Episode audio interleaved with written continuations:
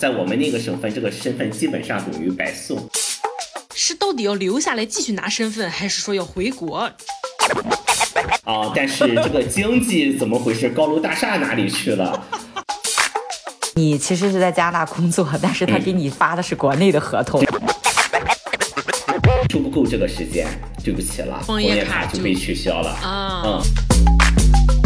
啊，因为什么呢？因为它是从北极圈儿吹进来的空气呀，它空气质量是相当的好的。对，呃，加拿大的本科学历其实并不水。嗯。当时他那个工资呢，换成人民币呢，哇天啊嘞！一般哎化，，一般化，一般一一般化，一般化。欢迎大家回来一般话，我是潘，我是楚，我是澳洲留学移民，有俩娃，生活在澳洲的青岛人。我是从事教育留学工作九年，远嫁香港，生活在香港的青岛人。哎，楚，我们是第二期节目，但是是新的一年，二零二四年第一期请对嘉宾的节目。还是一位男嘉宾，就是大家知道，我们一般之前请嘉宾都是三个女人一台戏啊，这次我们请到了一位男同志，哈、这 对、嗯我们这个男同 志呢，我们接下来就叫他小藏吧，好不好？啊我们叫他呃小藏因为小藏呢，其实其实和我是比较熟的，我们嗯其实之前是同事关系哈，然啊后慢慢发展成朋友。嗯然后小藏呢，夫妻两个人呢都是青岛人，加拿大的曼尼托巴大学读书，嗯现在已经呢夫妻二人都拿到了 PR 身份。嗯嗯，但是呢，因为加拿大有一个移民监嘛，啊、所以呢，现在就是辗转于中国和加拿大之间。哎，我们这期为什么请到他？是因为我和楚在那聊聊这个在中国待还是出国待呀、怎么？我们想到想，哎，身边有一个人居然他两地跑，那么就是问问人家他为什么现在在呃中国待着，又为什么要拿加拿大的身份啊？我们对这个好奇，我相信大家听众也对这个好奇，所以请到了他来给大家答疑解惑一下，好不好？好，那接下来呢，就有请小藏同学全体起立，鼓掌，鼓掌！好呃哈喽，大家好，我是小藏，是先是在加拿大读了大学，随后我工作又拿到了 PR，现在往返于中国和加拿大两地之间生活。我也是青岛人，啊，我们这个节目不是只招青岛人啊，如 果大家对对对，哎，别的好像看着跟青岛帮一样啊，不是青岛呃的的朋友千万不要弃听啊，一定要记得加关注。 啊嗯，小藏同学呢，其实他太太呢，我们接下来就叫她水姐吧，水姐好不好啊这样我们要是子啊提出了就叫嗯水姐对，因为其实我们都是一起玩嘛，其实都还蛮熟的，但是因为四个人有点乱，所以我嗯们就有有请这个小藏代表他太太了啊，我以为你说加上水姐是有点太水了。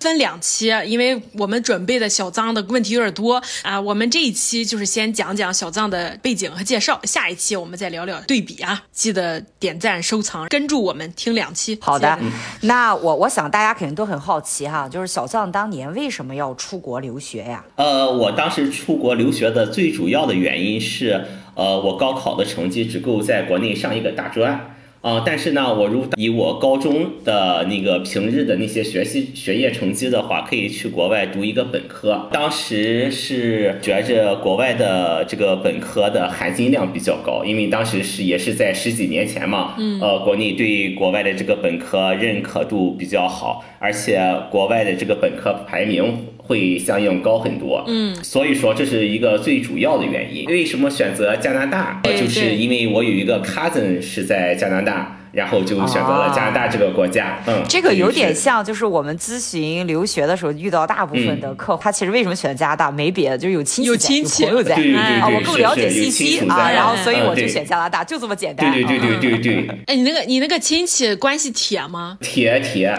是我堂兄，堂兄，哎堂兄是姥姥、嗯姥姥那边的，是哦嗯我爸爸大哥的儿子。嗯啊。他们是很小就移民过去了吗？不是不是，他是两千年去读的大学，读的本科。嗯嗯。嗯，我这个 cousin 嘛，他是一个出国留学比较成功的范例。然后所以说我们家也因为他想让我出去出国留学，他有他是怎么成功的范例呢？就是是两千年出国的，当时可能咱国内的这个经济水平没有那么高，这个学费对家里庭带给压力也挺大的。嗯他出去之后，大一那一年是没有奖学金的，没有任何成绩可以给他奖学金嘛。大从嗯对大二开始，学校就给他奖学金了，这很不容易，其实。呃，对对对对嗯因为对因为很。很多学校它不会给国际学生奖学金的，嗯然后是他就拿到了这个奖学金，这个奖学金的金额基本上能 cover 住他的学费，家里啊就等于说呃不太用花什么钱，家里啊，大头对已经对有了啊。对，大头已经有了，他只只要自己去花一个住呃生活费衣吃饭的衣食啊呃生活费就可以了。嗯嗯，所以说他这个案例也特别好，我们家一看，哦哟，可以啊，嗯 啊，所以哎，你可以以后也考虑走这条路。嗯所以啊，就是说爸爸这一是合是计这个啊原，因。咱家啊这个钱还可以，还 够。哎，对你也可以去拿奖学金，咱家就给你个生活费就行了， 这个意思。感觉你表哥可能坑了你，然后去了之后就吃啊是糠咽菜是吗？ 啊，对对是。所以他那个是两千年左右，那你出去的时候哪一年呀？呃，我是零七年参加的高考，零就是出来成绩，当时是根本不懂这种出国留学，出来成绩再申请当年的学校就来不及了嗯嘛。嗯，哦，对啊对对然后对，就是要提到留就是学一定要提前准备啊。对对对对，就算是复读一零年八年出国的，嗯，零八年那。其实咱们那个年代，零八年能出国，其实家庭条件不会太差。呃不不不不，我们是省吃俭用型的啊！现本来想着也是走我 cousin 这条路的，结果嗯所没以有拿拿拿到奖学金了吗？你 没有没有没有拿到这个钱。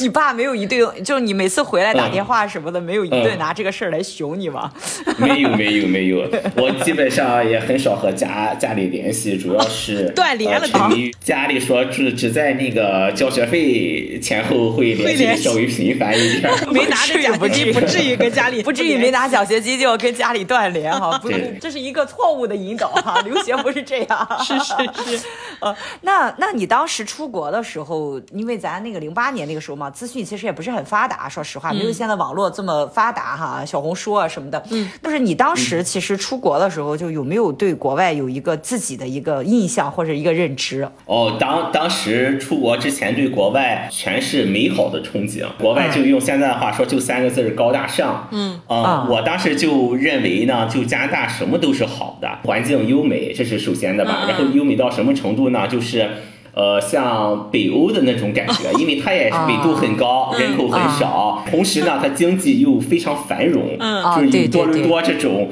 啊、高楼大厦，既有优美的风景，也有高楼大厦，然后生活水平特别高。嗯，当时最憧憬的，因为我听说那边的公寓啦，或者是什么地方啦，或者人家住家啦，都有这个游泳池。嗯，啊，对然我们以后前好像认为就对是对老外住别墅，家里都有游泳池嗯啊。对对对对对，是是是，最重要的一个憧憬呢，就是毕业之后会很有前途。嗯啊，转化回来说就是工资会很高。嗯，这个也算是我 cousin 的一个案例，因为他是两千年出国的嘛，他零四年就毕业了。嗯，毕业之后哦呢，他是学的那个 CS 专业。啊，那人家是人家这个专业好就业呀，CS 就是 CS 专业是计算机科学哦是吗啊，这个是很热门的，也是对学生自身有很高要求的一个专业啊，就不是嗯普通人就是一定能读下来的啊。而当时他那个工资呢，换成人民币呢，哇天呐，冲击力就很强。很强当时咱国内一个人工是不是也就赚个三千三千左右？啊2000零几几年年差的不是多吧差？不多也就三千。那人家那儿对我的这个冲击很强，就是我当时对国外的所有的期待都是特别好的。嗯然后就有一种所以渐渐遍地是黄金的感嗯觉。是吧哎，对对对对对对对，那水姐为什么也出国呀？水姐，呃，其实原因跟我非常相似，她最主要的原因也就是在国内是个大专水平儿啊，然后出国了之后就会在这个学历上、学术背景上，嗯，会提高一个台阶儿。因为你当时出去的时候是专科嘛，那你嗯你读了以后，你会觉得就是学历水吗？呃，我觉得其实呃，加拿大的本科学历其实并不水，嗯，呃，它有相当一部分的淘汰率。呃，别的国家我不太了解哈，反正加拿大大学它是有一个淘汰率的，嗯，就我们留学生来说，它其实是两个方面来淘汰的，一个是你的学术成绩不够，就是你考试考得不好，学校就啊会把你淘汰掉。第二个呢，就是有的人去了，他思想会转变，他本来是读本科的，他会自己又去主动读一个 college，或为了以后移民方便啦，或为了以后工作好找啦，或以为以后赚得多。嗯，呃，在这里呢，给大家介绍一下哈，就 college 是什么，就是加拿大这边的学院，就是它主要课程是以这个呃技术型课程为准，就是嗯便于这波人他可以更好的就业。澳洲的 TAFE 式的是吧？对，跟澳跟澳洲 TIFF 很像。大加拿大的本科的话呢，它就更倾向于学术啊，所以其实是你的方向是不太一样的啊。嗯，咱再说回来这个哈，第一个就是是怎么个学呃学术成绩不达标呢？比如说你这个学期呃选了四门课，你这四门课都得了一个 D，那你的 GPA 就变成了一点零。哦，然后这个时候呢，你还有机会反弹，学校会把你约起来谈一谈，说你这样不行啊，你再这个样上的话，呃，我们就要给你停课了哦啊。然后有的学生就自立自强，下个学期就好好学习，成绩就起来了。那如果你起起不来怎么办？学校真的给你就停课了，劝退了一般起步起步时间是一年，然后你这一年哦爱干干啥干啥吧哦啊。所以说有这种情况的同学同学，那么他就。有两两个选择了，一个是你打道回府吧，另一个就是你转学、或者是去读学院这个样子。所以人家所谓的淘汰率，其实不是说上来就把你淘掉，其实人家是对对给了对你一步一步的缓冲的。对，嗯所以说中国家长不要担心说啊那个淘汰率特别高，如果孩子一去嗯完了就就不能读了。不是的，人家其实先是给你一个警告对，告诉你啊，你这个东西不大行了，你好好想一想，你接下来怎么做。你要是还不听，就你就再见吧。啊，对对对嗯，对我在这儿有一句要补充的哈，其实这个如果自己努力正常学习的话，不会出现这种情况。出现这种情况为什么呢？就是你这个孩子在国内呃高中课程很紧张，你突然把他放到国外了，一下子释放自己了啊、然后很多学生他就自主学习的能力不太强、啊，嗯就散养大部分了时呗间啊啊对大部分时间就去玩耍去了，然后啊就造成了这种样。如果真正的付出相应的精力，其实成绩并不会差，嗯啊，因为毕竟大一的东西也不是很难嘛，嗯，对对对对对对对。那会不会是因为英文的水平不好造成的？嗯，我觉着凡是能达到入学标准的或者要求的，比如说雅思六点五或七点零，也应该没有问题。嗯特别是现在的孩子，他的那个听力水平。是远远高于他的这个输出水平的，就是啊比如对对对说这就种的口语啊啊，口语的啊、所以说我觉得英语不是一个坎儿，因为它已经达到了学校的要求了，而且老师对讲对讲解的特别详细。你比如说数学课、会计课这些是比较难的，他就开一个 lab，相当于一个辅导班儿，老师上课讲题，啊然后他。配一个助教，答再疑给呃，再给你呃答疑。嗯学校还有一个常年在那值班的小 tutor，然后你可对以有什么问题去问他，对然后他给讲的更好。然后这些 tutor 有好多都是中国人啊，那你一说英语，你真的哪个单词或哪一部分我理解不了了，你就去找这个中国 tutor 去嗯谈一谈、聊一聊。现在还有一些我们可以做到的一些帮助同学们学习的远程的 tutor 嘛，然后嗯楚哦啊老师对也对可以对帮忙对介绍一下啊啊。嗯啊，对对对对对，也会有这种，就是帮着这些学习不好的学生，然后有一些不是校学校本本校的，是一些嗯专门帮着孩子后期辅导的一些一些老师吧啊。对有需要的话，或者是有希望这方面咨询，也可以呃加呃加我的微信，然后联系我啊。嗯，哎，不一定是学习不好，因为我呃，按照澳洲来讲，我不是没在这上过本科，我是在国内上的本科，来这儿读的研究生，虽然肄业了，就是会计肄业了，但是那半年的时间，我发现就是澳洲的他这个研究生的这个学学术的水平跟我们本科的差不多，他没有很难，啊其实基本上就是把我们本科讲的东西重新重复了一遍。我我加拿大我因为没上过不知道啊，但是就。澳大利亚的学校来讲，你说的水吧，它可能不叫水，但是它不难，就说嗯他可能比较广泛，但是他对不会钻的很严，哎哎哎啊很深对对啊。不，但是确实是，就我们这一代的出国的留学哈，含金量就感觉不如八八十年代。你像八十年代出国，哦咱一对听就是啊哎，是学习很好，很牛逼，不对对？是对是，哎，但是人中咱这龙一代凤，对，咱这一代出学好像高考考不好，出国了， 就啊，都是对这对种。对，是会有一个是这样是刻板的印象吧哎啊。哎是是是嗯，张，你来简简单介绍一下你这个从出国的几个阶段吧？不是，你不是零八年出国呢？学的是什么专业啊？哦，我主修的是经济学，然后辅修的是管理学，就学了算是两个专业吧啊。我的过程其实经历了三个过程，我当时是先出去读的语言，嗯，算是第一个过程。我哦读这个语言呢是在一个小城市，呃，相当于中国的一个社区了。加拿大的小城市其实就是一个中国的社区，呃，那个城市的名字叫布兰登，不然呃，楚老师。之前还往那儿呃送过学生，因为这个学校呢音乐特别对出音乐名特别哦好音乐啊音乐特别好嗯啊。然后楚楚老师好像是不是有一个那个弹钢琴的学生，啊然对后送到那对对儿对啊？对学校的琴房特别 fancy，啊哇，整个一个楼里边全是琴房，啊，你它也音蛮乐搞特别笑好嗯的，。你去一个音乐学院学商科，对对，没有这没有，这他是去音乐学院学语言，学语言他还不啊是学学语商科言啊啊啊对嗯对对然后我在这个小城市大概是是住了八个月，八个月正好是两个学期。然后我觉得这个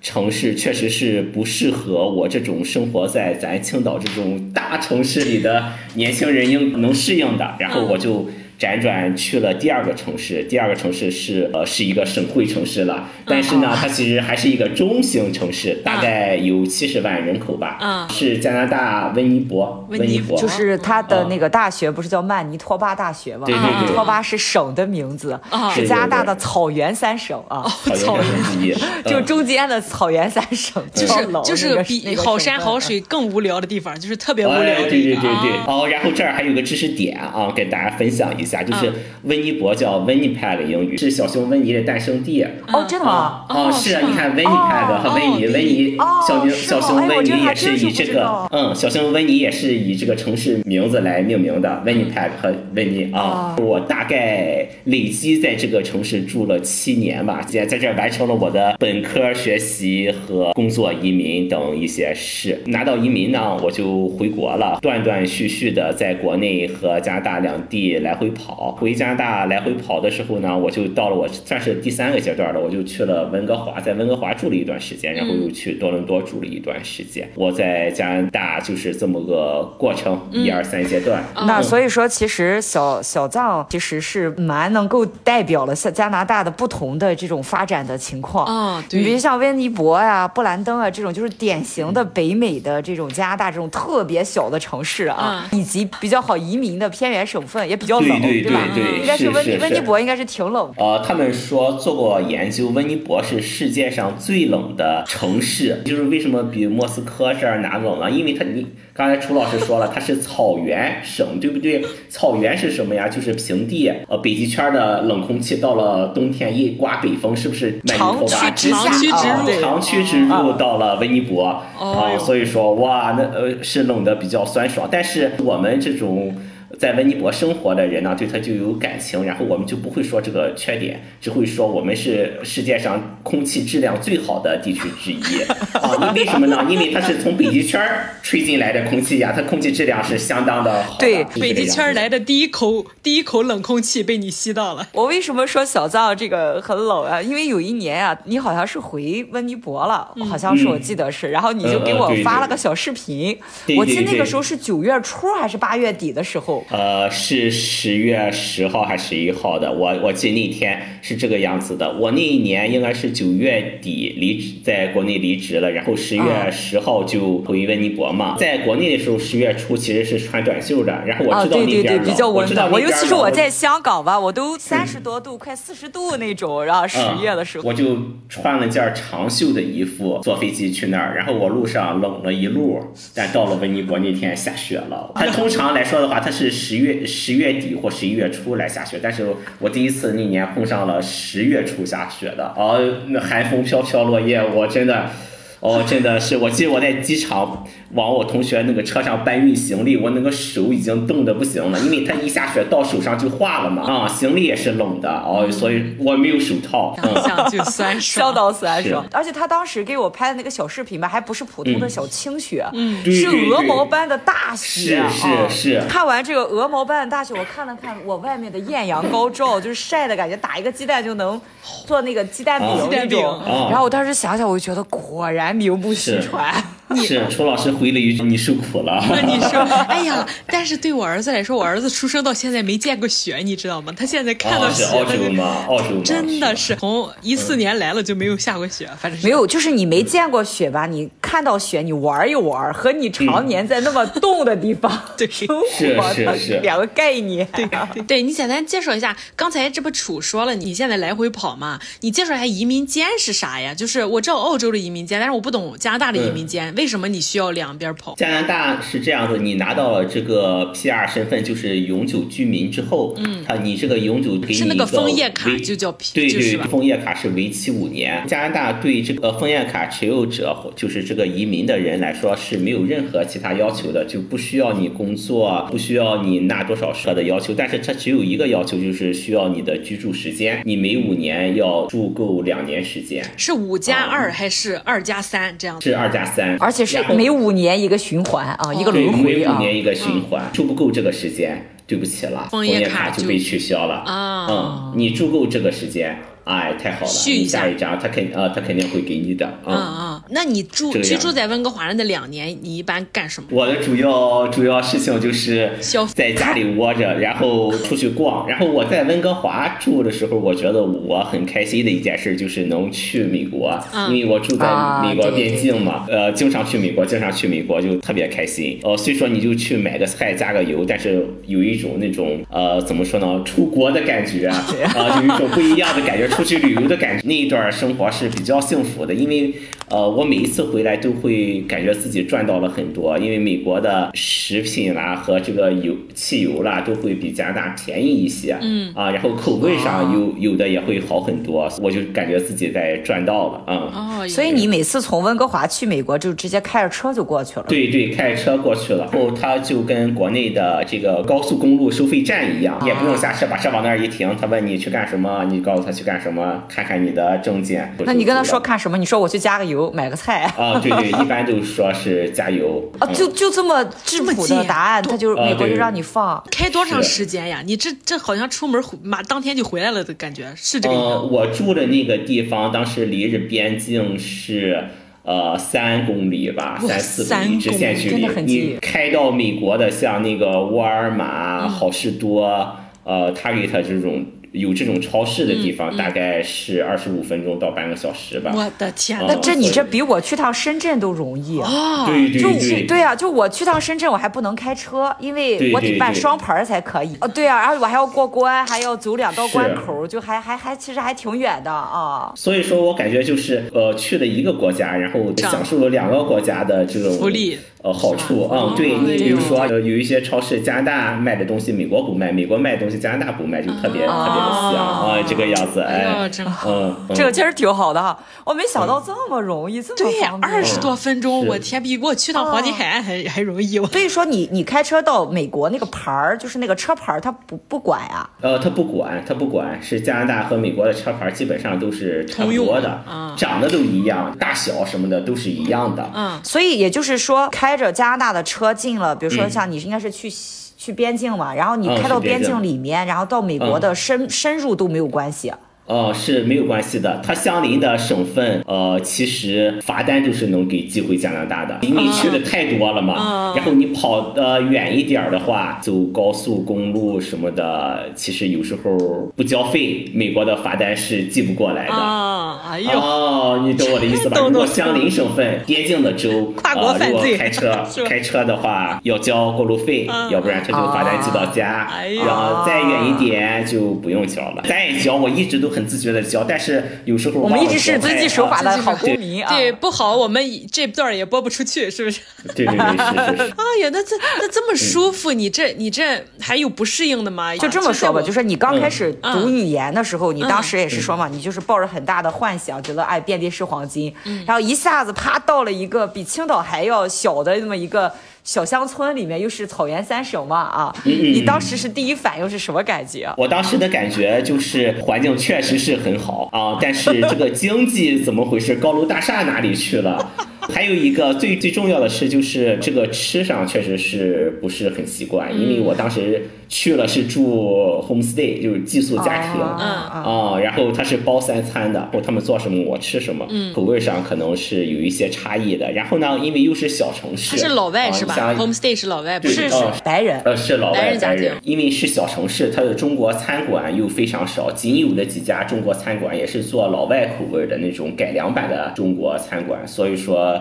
呃，可能是在蜜这蜜个糖鸡了什么那些是吧？啊，可对难对吃对。，除此之外，其实当时还好，你那时候年纪也没有很大吧，又到了一个口味不合适，你会不会很想家，然后觉得很孤独？饿的时候呢，饿的时候其实是饿的很时候想吃， 很想吃家里的饭的啊、但是吃饱了就还好，也就那么回事儿啊吃饱了也就那么回还好事儿哎，对对对，我记得有一次去一个他们当地的那种大超市，叫 Superstore，算是一个加拿大的大超市，我突然看到里边有那个康师傅牛肉面的，哦啊、我就当时特别兴奋，因为之前我也知道超市里是有卖方便面的，但是都是些亚洲其他地区或是啊港越台南的方便一些面方便是面，的啊比对如说对对，对香香港啊、啊台湾啊什么是什么的。出钱一丁啦，或者，但是我突然看到了。康师傅牛肉面，我就买了很多，特别兴奋。嗯啊，经常就是喝着冰可乐，啊吃吃这个康师傅康师牛傅肉面啊，当时就是觉得哦，这是家乡美食，家乡美食。就是就是嗯今天的最高最高那个享受最哎高领域完全能理解。哦那是那是你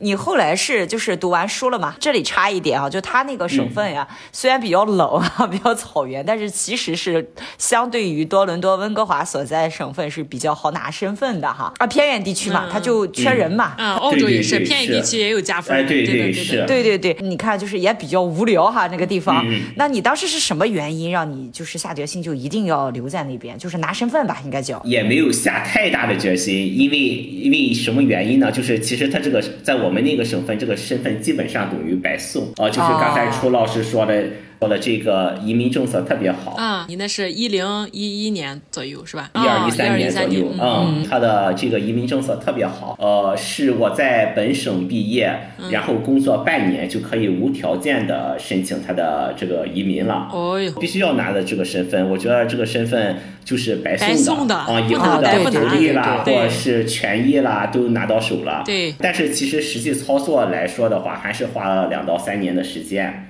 是是什么原因呢？是就是他审理的慢，嗯它要层层审核，就是楚老师说的这个审理的慢，省政府先给你批复了之后，再递交到联邦上，联邦政府去批复、嗯啊，然后它其实是一个通过性的批复了，嗯可能要多拖一点点时间，让我这个青壮年劳动力为这个所在的省份多工作一段时间，嗯多纳一点点税额，要不然就是像我这种情况，可能一拿一旦拿到身份移民身份的啊啊移民的第二天或者是第二个月就会就跑搬到去其温他哥的华大了城市了啊，其他的大城市了啊，哎，啊对，这个跟样子啊澳洲的那个塔斯马尼亚一样，它是澳洲就是有一个小岛嘛，它那也是你拿身份比较容易，在当毕业了过去，只要住满两年，他就给你拿给你身份，但是前提是你要住满嗯哦两年才能离开，住他满就两年嗯哎。就这些老移民哈，就为什么这两位都会说这个这个偏远地区，然后就比较好办，就是自动就工作满了，熬到那个时候就给你。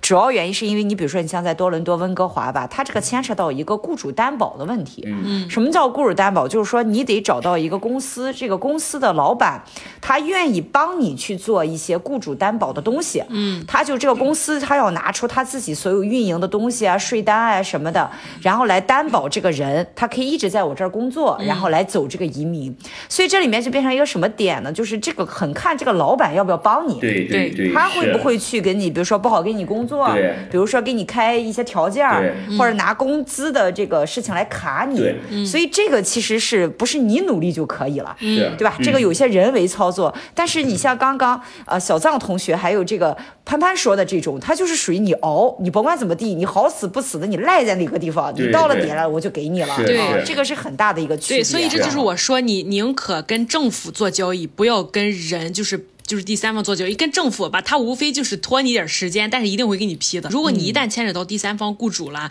这个人的这个变量就太大了。这个雇主到了四年，他不给你签那个字，你就是拿不到身份。嗯对，所以就是这样对对。对那你当时这么容易拿了身份之后，你爸妈怎么想？我父母当时其实是我从留学初始，我父母就是想。呃，让我移民的。因为我毕业的时候，他们也是赞成我移民的。工作之后不比上学呢，要自己赚钱，自己工作肯定会遇到一些小小的坎坷。可能我跟我父母说了一些这种小小的坎坷的问题了，然后我父母就说无所谓了啊，你愿意待在哪儿待在哪儿了。父母对我的这个移民一个态度是分阶段的啊，就第一阶段想想让我留在那儿，第二阶段啊、呃、还想让我留在那儿，第三阶段无所谓，回来也挺好，你自己觉得哪好就哪好吧。啊，你家也是独生子女是吧？哦，是是独生子女。哦，你爸居然就支持你留在哪儿，那是很厉害、很开明的父母。嗯但是潘潘的爸爸妈妈就比较传统嘛，嗯他们其实还是希望儿女在自己身边，嗯包括我爸我妈也是。但是我爸我妈还能还好好一点，就属于一个中间。你们要是有更好的发展，嗯你们就去发展，为了你们的下一代或怎么样，你就去就努力。嗯啊，但是嘛，他们内心其实是更希望你陪在我身边，但是又不能因为自己的自私去影响你的发展，对就属于对咱们就属于三三类三类家长吧。啊，对。哎，那既然你父母这么开、开明啊，就是无所谓了，这这是、那你后来怎么又选择要回国呢？你和楚是回国之后认识的，嗯对吧？对那么对就是，我们是一九年认识的。当时回国的原因就是想换一个地方试试，看看国内能不能有更更好的发展。然后就是，反正我有加拿大 PR 身份了，就是进可攻，退可守，然后体验一下嗯国内的生活是、或者是职场是什么样子的。其实小藏这个心态啊，其实是代表了很多我接触到的毕业的学生，尤其是在那些偏远地方，比如像嗯嗯魁北克那个省份、是吧？就是你法语过，然后你毕业读书了就可以，对因为你这个移民其实相对比较容易，就是你没有付出特别多的努力，反正就是我顺理成章的过渡，我就可以拿到身份了。嗯啊，所以你是多了一条选择。嗯，但是你像那些毕业生，发现哎呀，我毕了业之后好难拿身份呀，遥遥无期啊，可能两年三年之后他就觉得哎呀有点难难啊，然后要不快回国吧。嗯还有一种就是我费了那么多劲，我拿到了，哎，我肯定不能放弃，我是吧？我肯定是要我我的这要在种那边坚守住的啊，我这种对是吧？ 就对是这种对对对对对啊，对，所以就是其实这个还是看你拿那个过程是不是怎么样，哎是而且还有一个点呢，就是小藏他这个心态是完全符合当时刚毕业那个年轻人的状嗯态，对对，因为就是加拿大，就说实话太安逸了，嗯是吧？你就嗯会觉得我这个年轻有为，我还有梦想，对我还有对一股子冲劲儿想是想是使一下，对那我就对回国大展宏图一下，对嗯对，不一定所有人都像小藏这么幸运，尤其是现在听我们节目的，可能、呃如果是你有了身份了，你当然有两条路，这个一点问题都没有。但我们如果听节目的时候刚毕业。是到底要留下来继续拿身份，还是说要回国？这是不是现在大家很关心的一个问题？就是我们讲的，哎，什么样人适合回流，什么样的给大家一些就是方向性的意见或建议。呃，我觉着呃，主要看自己吧。我以我自身和我身边的朋友来说的话，在我们那个省份，因为移民特别好移，然后你不用付出太多就可以移民了。当时少部分同学是回国了，多部分同学是留下了。留下的这些人呢，呃，最后拿到身份的也有回国的，也有在加拿大继续工作的。像那些大城市来说的话，确实是要看他们自己的实际情况了。而且有时候移民也没有必要，毕竟你学成了本事，你作为应届毕业生回国找工作更好找一些。如果你要长期在国内发展的话，所以说还是要看自己的具体情况。有的有的人他就是愿意待在国外，有的人就是愿意待在国内。但是呢，我个人的最终意见就是，你不管移不移民，你毕业以后可以先在国外工作个半年。你看看他到底是怎么样的，你到底适不适合对你？对你想他啊，职场不好啊，他是真的不好吗？还是你想职场好，他就是真的好吗？你只有自己去亲身感受一下，累积一下这个国外的工作经验也好，长长见识也好。因为加拿啊大不管是在哪一个省份毕业了之后，他都会给你三年的工作签证的，三年的工签啊对啊对这个对是很给力的啊，澳洲很给力的之一点。之前是两年的工作签证，然后疫情期间改成三年，现在又改回，两就是年又改回两啊年改回两年。嗯哎，我觉得半年就有点短，就是如果想自己试的话，哎，为什么嗯不在这把这个签证弄好了？而且说实话，在这儿应届毕业生就跟你说的，回国好找工作，应届毕业生在这儿也好找啊，嗯对哎对是吧？是你是按按照那对个对对对对嗯对对。那小藏，你应该也是在那边工作了吧？因为你那个两到三年不是有个过渡期嘛，嗯对对你对也是挺长时间体验嗯了嗯是嗯那边的工作。那你自己觉得，就是找工作是应该找一个外国的公司好，还是找一个华人开的公司？呃，我觉得首先呢，你刚毕业的话，一定要去找一个外国人开的公司，不管这个职位有多差，或者是薪资有多少，还是建议你去一个外国人的公司。为什么这样说呢？因为我认为加拿大他找工作需要一个当地的人脉，就是因为它是主要是推荐制的嘛，啊，然后你哦能认识明白一明白些这种当地的。同事，而且老外的公司它会比较正规一些，会严格遵守劳动法。你下班时间就是下班时间，你上四个小时班了，我就要休息，雷打不动。嗯，然后你如果去一个在国外的国内人开的公司的话，当然也有很多好的啊，但是也有极个别嗯的不按规矩出牌的。嗯啊，那你一旦如果通过这个公司移民。啊，那你更被他拿捏住了，对不对？嗯，是是是少开给你是是少开你公司都有可能。啊，他也有可能就是你其实是在加拿大工作，但是他给你发的是国内的合同，嗯对对然后他按哦照哟国内的那个薪资标准和劳务是法的标准来给你开。对对，哎要或不者要是脸嗯大部分都都挺好的，但是也要注意这种现象。那你后来拿到 PR 有、也有在那边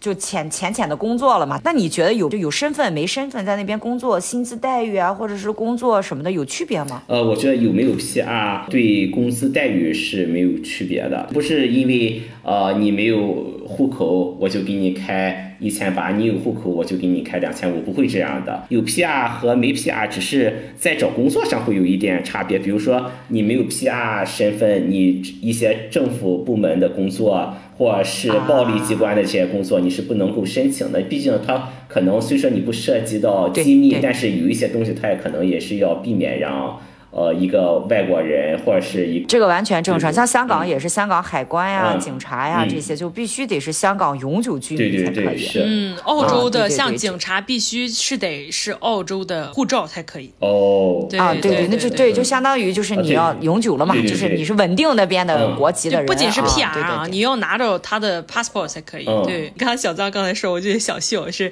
我们对有没有 PR 没有这个工资上的区别，但是你没有 PR，我门们槛不有哎收你。 对，就你都谈不到工对资呃咱对们对工作到不了这一步了啊。你刚刚也说的主要区别是在于。就是加拿大本土的公司嘛，比如说很多留学生嘛，他可能刚毕业，他会选择去一个比如说华人开的公司。嗯那你觉得有没有 P 有有有 PR 没 PR 有区别吗？觉得有时候得看这个老板的品行了。呃，很多人刚毕业找一个公司，那么他很重要的目的就是要办移民呀。对我已经工作了，我为什么不移民呀？不用这个公司这这份工作去把这个移民完成呢？工作的时候他要累积到一段时间，比如说是累积六个月或十二个月之后。才能申请这个移民，你就不能离职呀。老板就拿捏住了你这个事情，那么你是今天让你加班半个小时，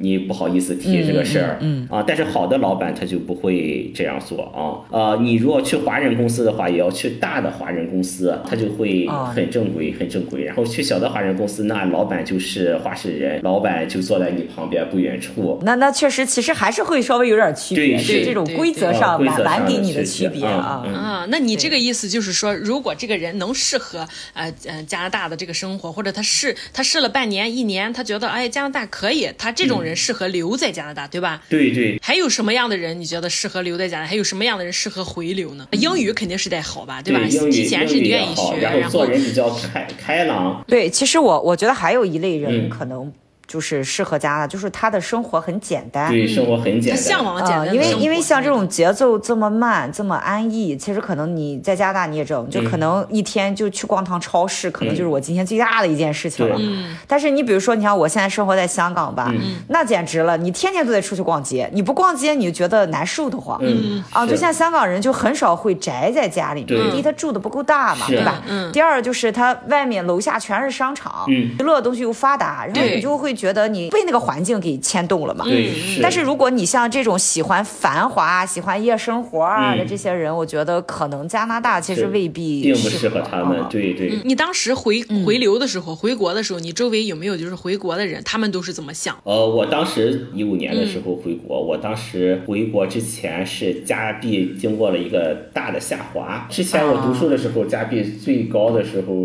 是七块。二七块三，到了我赚钱的时候，它就有一有一次跌到了四块六，所以说你赚的少了，你拦腰砍对啊，对折股啊，啊，你一个月赚个两三千的话，其实换成人民币也没多少钱。是一啊五六年七的时千候，国内的工资可能是跟现在也差不了太多了，都挺高的。嗯你在一个职位上干一段时间，一个月赚到加拿大赚这个钱也是有可能的。我觉得加拿大这个生活不适合我，然后当时我就决定回国内看看能不能。加引号的大展宏图，当时是这么想的，哦 啊，所以说就 这是主要是钱不到位了。嗯钱不满比意如，说上来就给你六七千加币对一个对月是啊，吧当？时怎么啊可能对回来？是是啊是，嗯，哎，再就是一四一五年的时候，确实国内是是很好的，嗯那时候是钱都是对，就是嗯一四一五年到疫情之前吧，就是其实咱们当时国内一直是经济非常发展非常快啊，欣欣向荣的那种是状态吧。对对的啊对的其实这样选其实也非常合理。对当时对水儿姐也是这么认为的，是不是？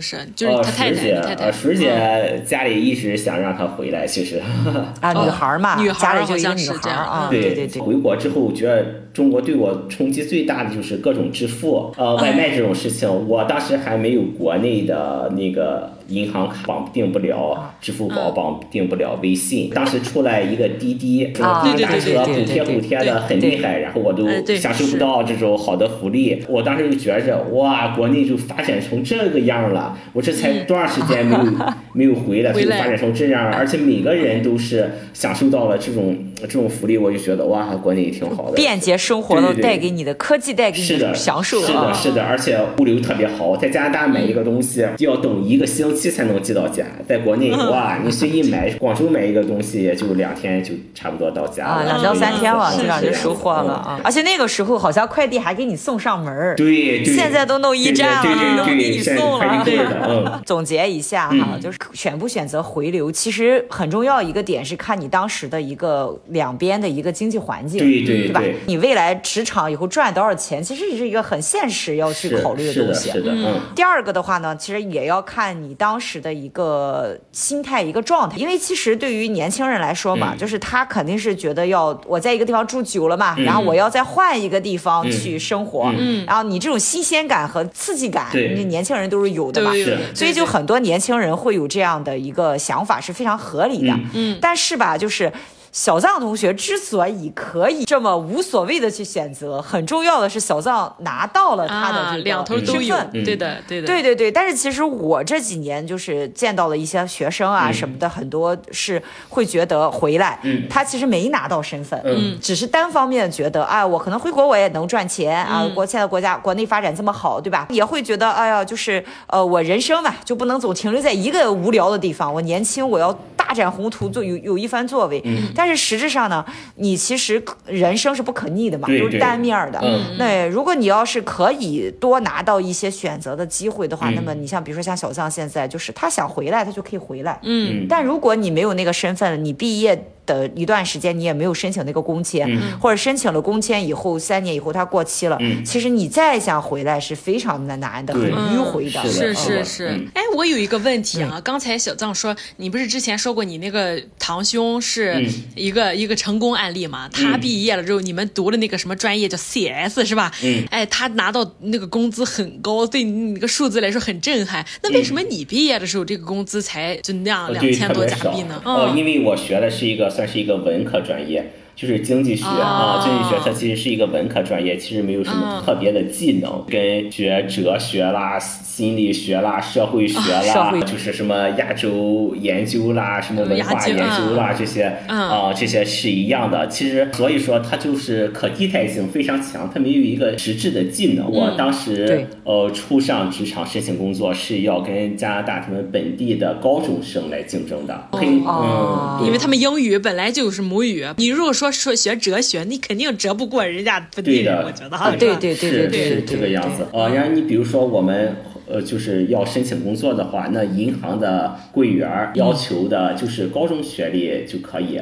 那人家本嗯地人就可以申请这个职位然后嗯啊，我我呢，然后我其实也就是申请这个职位了。你你明白这个意思吧？就是而且有可能还竞争不过他。他们讲一个推荐制，你比如说他的啊、他的堂兄在银啊行里工作，他就可以给他推荐一下，他也去干柜员儿嘛。啊，啊对，这个这样欧洲子也是 reference，、嗯就是啊说， ，reference，如果我对要啊，我要去这个学校，我要去嗯干什么？如果我认识这个导师，他就会给你、哎提一下，这是我的学生或者怎么。呃，所以说我给那个什么广大学生一个建议，就是你在加拿大的时候，到了大三下学期甚至是大四上学期，你就可以去找兼职了，去累积一些你这种人脉啊、你像为什么我我当时呃是变得这么悲惨，需要跟高中生。呃，去竞争呢，就是没有任何的人脉。我这个人比较内向。最后我发现，像一些印度的学生，人家其实从进入加拿大开始，人家就开始搞这个搜这种搜搜索索一啦下啊，对对对哦就啊搜索一下这种。社交这啊对种啊，嗯，然后欧洲也是，如果你是去做 volunteer，就是你校外时间去跟人认识人呀，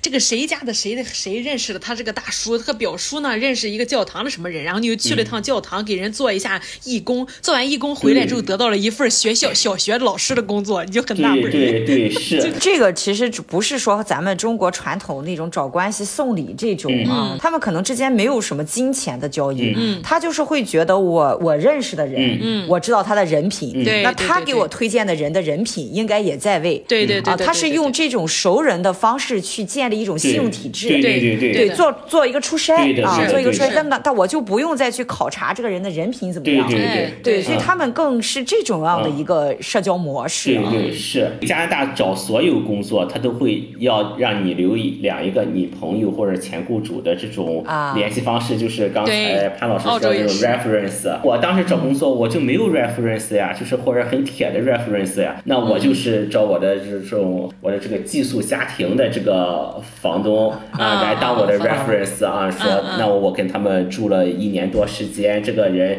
住的时候多么好多么好，但是跟工作相关的 reference 就是没有啊就了，还没有啊，没有有工作了，经没有验了。我房东作为一个呃，就是这种租赁关系的 reference，在找工作上说服不力够有啊话语权。那也就是说，其实，在加拿大要找工作，就是给，尤其是给刚毕业的学生一个建议，就是首先上学的时候你就要做铺垫，对对是吧？至少有两两到三年，你要去往这方面去规划，对对规划，然后你就相应接触的人。但还有一个很重要，就是如果你这些都不具备，嗯就是万事开头难，所以你要有一个好的心态，嗯对啊、尤其是像现在经济不太好，对啊、加拿大也经济不太好，然后移民人也比较多嘛，所以不是说实话不是很好找工作。对你又没有工作经验，因为我其实，在去年的年末年末的时候，我就有一个刚毕业的学生，康考迪亚大学毕业的，在在蒙特利尔那边，嗯，孩子跟我挺熟的嘛，就跟我聊了个天，然后他就跟我吐槽，他是学经济的，然后 他毕了业之后，他说他今年人才市场上没有一个人接他的 offer。哦啊，啊，没有一人给他发，他是没有工作，就一是他是人才市场饱和了，另外就是仅有放出来的那些也没有一个人给他发这个录用的简历，所以他就等于一毕业就失业。如果他的能够找到的工作，就可能跟他专业不相关的工作，他就面临一个他没有办法支付房租、啊，就他自己赚的钱肯定是养活不了自己的，嗯所以他很悲观，很悲观，就找我聊天。嗯那我也有给他一些建议，我说首先你你你在那个省份很好拿身份，嗯你刚毕业，你拿到身份了没有？他说啊还没有。我说那你赶紧学起法语来，嗯是吧？把法语学好了，你赶紧拿身份，然后这个不慌，嗯找工作继续坚持、啊，你不要就是。几个月、两个月你找不到了，对你对嗯就啊觉得就不行了，这个是不可以的。说其实凡是刚毕业的年轻嗯人，他都面临一段时间就是不好找工作，对对嗯你没有经验嘛，你一定是不好找工作的，是或者说薪资给的很不公平。对对可能同样的人，人家可能当地人拿一千五啊，可能给你真的就是一个 part time 的一个就是兼职的一个钱。嗯对但是要坚要坚信，就是你累积到一年左右的工作经验以后，嗯你其实是完全不一样的。是因为对你对对没有当地的工作经嗯验嘛，你就是不行。这也不是歧视，你就是不行。因为一个公司它不会，你一个白纸你来，然后我来培训你，嗯我来赌这个，我拿这个工资能够培养出一个人才，这个是就公司是没没有这个义务嗯对的对的但是如果你有一年的工作经验了，你上一个公司可能还会推荐你。香港是你一定要留你上一个雇主的联系联系方方式式的。对招人的时候，我一定会给你前公司打电话的。如果前公司反馈的你这个人不大行，嗯那你大概率你就下一份工作就没戏了。是啊是是你是要做一个积累的，你无论是职场经验的积累，还是你信用体制的积累，你都是需要积累嗯的。是嗯所以一定要抱好这个心态，就是一年到两年的吃苦心态。对对其是实每个人都是这么过来，你就是对在国内吧，你虽然可能能找到工作，但是也也不尽哎对人对意啊。对也不对尽人意，有哎时候毕竟你还会遭受一些不能说阴阳合同吧，嗯就是反正合同和你最后拿到手的工资有所区别啊。是哦对是，除了楚和脏刚才说的这个，呃，你要准备好吃苦啊，找工作这些，